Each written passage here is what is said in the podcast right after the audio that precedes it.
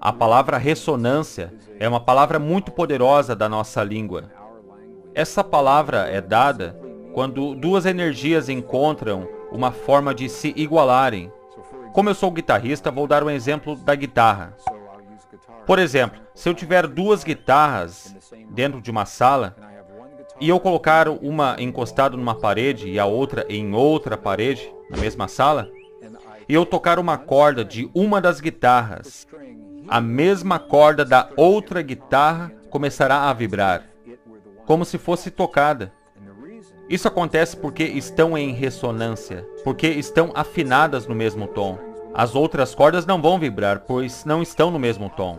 E é um princípio poderoso, pois podemos encontrar ressonância no nosso coração. Nós afinamos o corpo tal como um instrumento musical. E fazemos isso através dos pensamentos, emoções, sentimentos e crenças. Nós aqui escolhemos se as crenças dentro de nós nos colocam em ressonância com a verdade e a beleza, ou com a raiva e o ódio do mundo em seu redor. E o melhor é que podemos escolher a fonte da ressonância.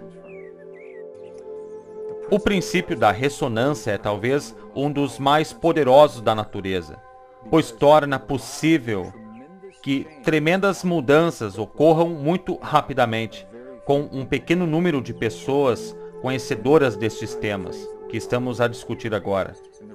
E isso porque, se esse pequeno número de pessoas conhecer a linguagem da ressonância com a matriz e escolher sentir paz e cura no seu corpo, e conseguirem comunicar isso à matriz divina, esse poder concentrado de conhecer a linguagem é superior ao poder caótico de não conhecer a linguagem.